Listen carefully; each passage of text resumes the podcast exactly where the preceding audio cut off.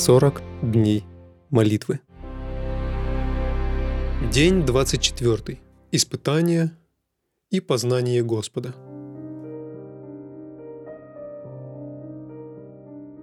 Существует два опыта, с помощью которых Бог приводит нас к близкому познанию Его и развитию с Ним особых глубоких отношений. Первый – Он дарует нам крещение Святым Духом каждый день. Второй – он посылает нам различные обстоятельства жизни, подчас и трудные, которые влияют на нас и побуждают искать Господа. Ветхозаветний Израиль является хорошим примером того, как Бог допускает в жизни своего народа тяжелые ситуации, чтобы люди познали Его лично. Израильтяне находились в Египте в течение 430 лет. Они обладали интеллектуальными знаниями о Боге, но не знали Его лично – Сначала Бог показал свою силу над фараоном. Народ увидел, что Бог является верховным правителем над всей природой, даже над смертью, как было продемонстрировано при последней язве. Но какими бы драматичными ни были эти события, израильтяне нуждались в более глубоком опыте. Поэтому он повел их к Красному морю, чтобы там они столкнулись с ситуацией, которую решить человеку не под силу. Позади них была армия фараона, а впереди – море. В книге «Исход» 14 главе сказано «А ты подними жезл твой и простри руку твою на море, и раздели его, и пройдут сыны Израилевы среди моря по суше. Я же ожесточу сердце египтян, и они пойдут вслед за ними. И покажу славу мою на фараоне и на всем войске его, и на колесницах его, и на всадниках его. И порастер Моисей руку свою на море, и к утру вода возвратилась в свое место. А египтяне бежали навстречу воде. Так потопил Господь египтян среди моря. Книга Исход, 14 глава, 16, 17 и 27 тексты. Бог привел их туда, где они должны были всецело положиться на Него, чтобы быть избавленными. Он желал, чтобы люди научились доверять Ему во всех ситуациях.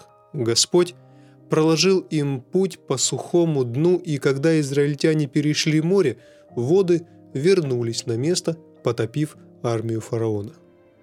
Возможно, вы подумаете, что после Божьего чудесного избавления, перехода моря по сухому дну и уничтожения армии фараона, израильтяне должны были познать Бога и довериться Ему полностью. К сожалению, все было не так.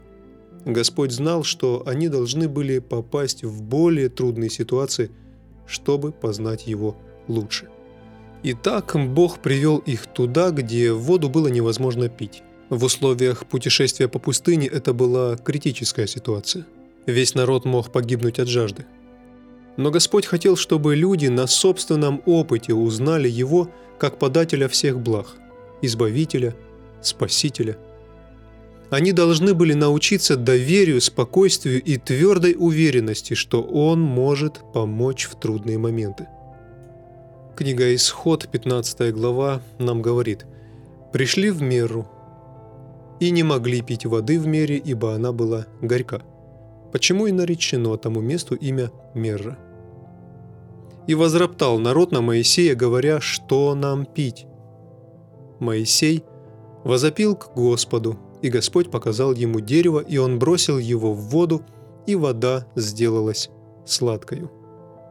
Там Господь дал народу устав и закон, и там испытывал его. Книга Исход, 15 глава, с 23 по 25 тексты. В этом заключается цель всех испытаний Божьего народа и всех испытаний в вашей жизни.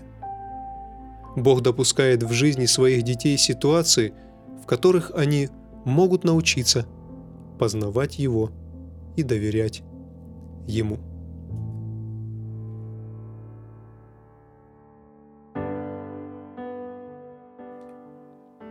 Личные размышления и обсуждения. Почему Бог привел израильтян к Красному морю, где их настигла армия фараона? Почему Бог привел израильский народ в пустыню, где не было питьевой воды и где все могли погибнуть от жажды. Зачем израильтяне должны были проходить через эти трудности? Какие испытания были или есть сейчас в вашей жизни, в которых Бог ведет вас к более близким отношениям с Ним? Молитвенное задание. Обратитесь к вашему молитвенному партнеру и обсудите тему дня. Помолитесь вместе с ним о том, чтобы Бог крестил вас Святым Духом. Молитесь о том, чтобы Бог возродил вас и свою церковь. Молитесь о том, чтобы Бог помог вам полагаться на Него в трудных ситуациях. Молитесь о людях – которых вы включили в ваш молитвенный список.